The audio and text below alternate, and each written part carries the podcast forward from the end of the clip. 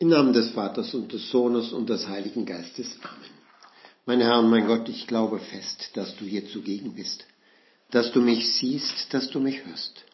Ich bete dich in tiefer Ehrfurcht an. Ich bitte dich um Verzeihung für meine Sünden und um die Gnade, diese Zeit des Gebetes so zu halten, dass sie mir Frucht bringt. Maria, meine unbefleckte Mutter, heiliger Josef, mein Vater und Herr, mein Schutzengel, bittet für mich. Im heutigen Evangelium willst du, Herr, uns wieder eine Tugend erklären, die leider von den Schriftgelehrten und Pharisäern falsch gelebt wird, da sie nur auf die äußere Erfüllung achten. Es geht um die Gerechtigkeit, das heißt um das rechte Tun des Menschen vor Gott. Dabei sehen wir, dass es auch den Pharisäern ernsthaft darum geht, ging, gut zu handeln, und trotzdem hebst du, Herr, deine Erklärung deutlich von denen der Schriftgelehrten ab. Ihr habt gehört, dass zu den Alten gesagt worden ist, du sollst nicht töten. Wer aber jemand tötet, soll dem Gericht verfallen sein. Ich aber sage euch, jeder, der seinem Bruder auch nur zürnt, soll dem Gericht verfallen sein.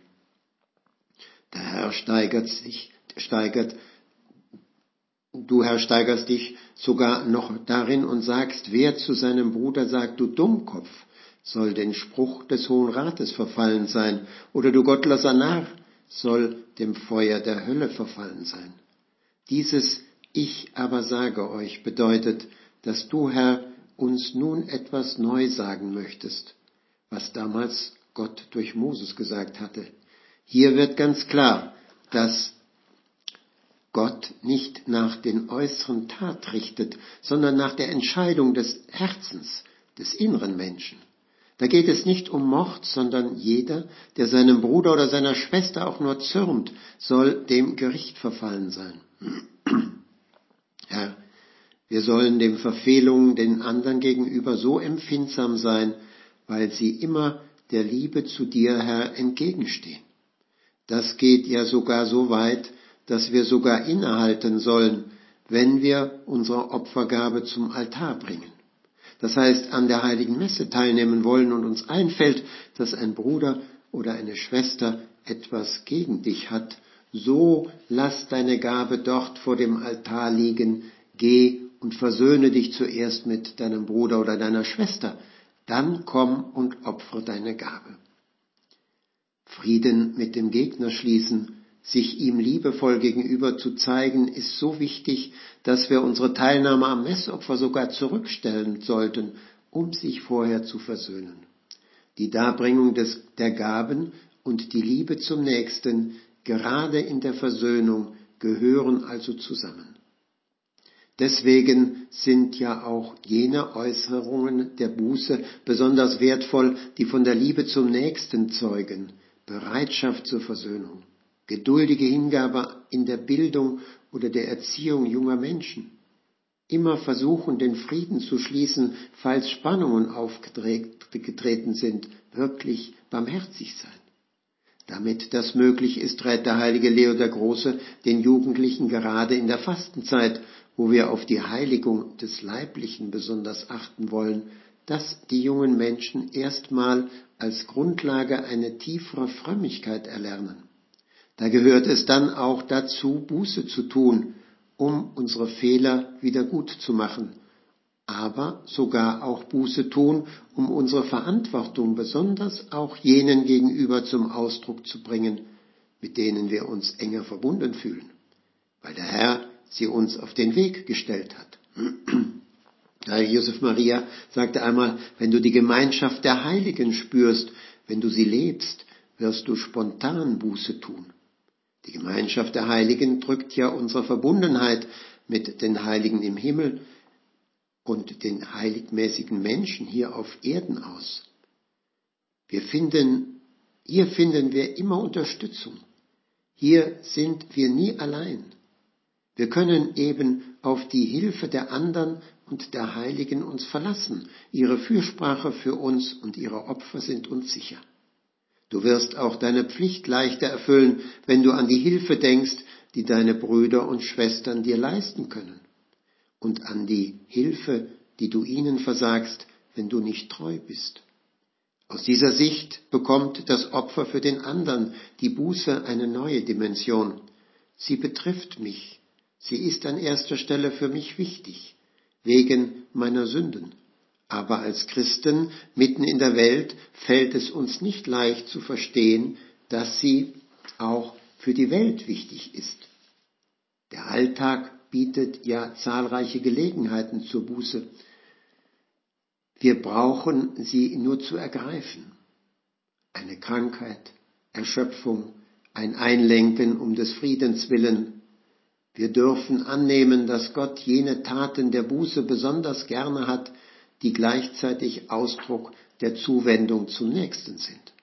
Das bedeutet, jeden Tag uns bemühen, dem Nächsten gegenüber barmherzig zu sein.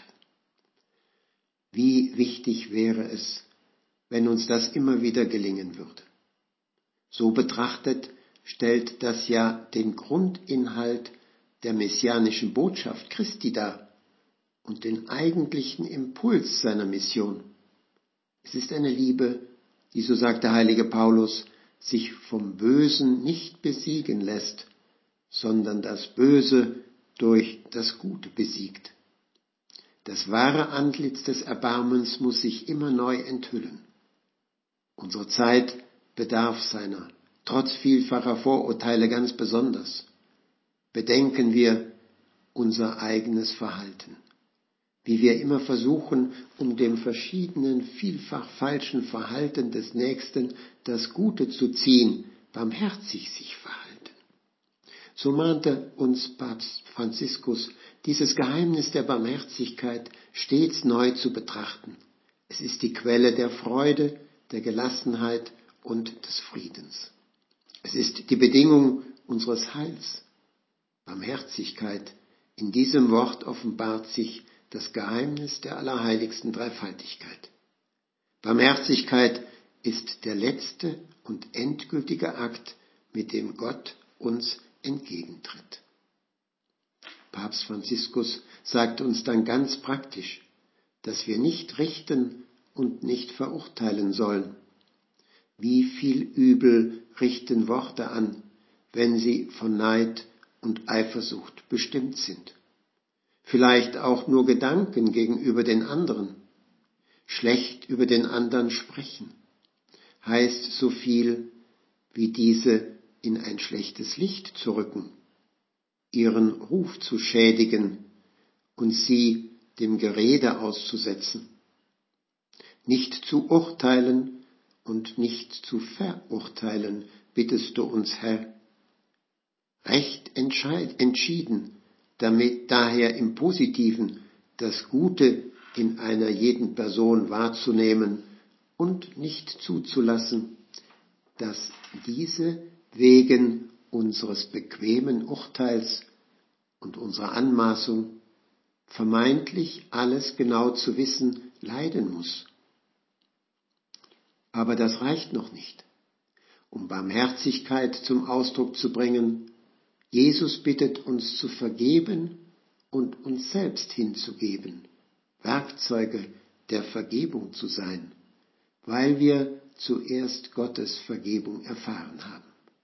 Großzügig zu sein, allen gegenüber, im Wissen darum, dass auch Gott sein Wohlwollen uns gegenüber großzügig handhabt. Das ist der Aufruf in der Fastenzeit, damit dieses Bemühen um Buße sich gerade in den Werken der Barmherzigkeit zeigt. Möge unsere liebe Frau, die Jungfrau Maria, uns lehren, immer wieder Gelegenheiten zu finden, sich mit den anderen Menschen zu versöhnen und Frieden zu schließen, wenn Zwiespalt aufgetreten ist. Das führt uns dann auch dazu, aus der Buße eine liebenswürdige Übung zu machen, als Beweis dafür, dass Kreuz und Freude zusammengehören. Ich danke dir, mein Gott, für die guten Vorsätze, Regungen und Eingebungen, die du mir in dieser Betrachtung geschenkt hast. Ich bitte dich um deine Hilfe, sie zu verwirklichen. Maria, meine unbefleckte Mutter, heiliger Josef, mein Vater und Herr, mein Schutzengel, bittet für mich.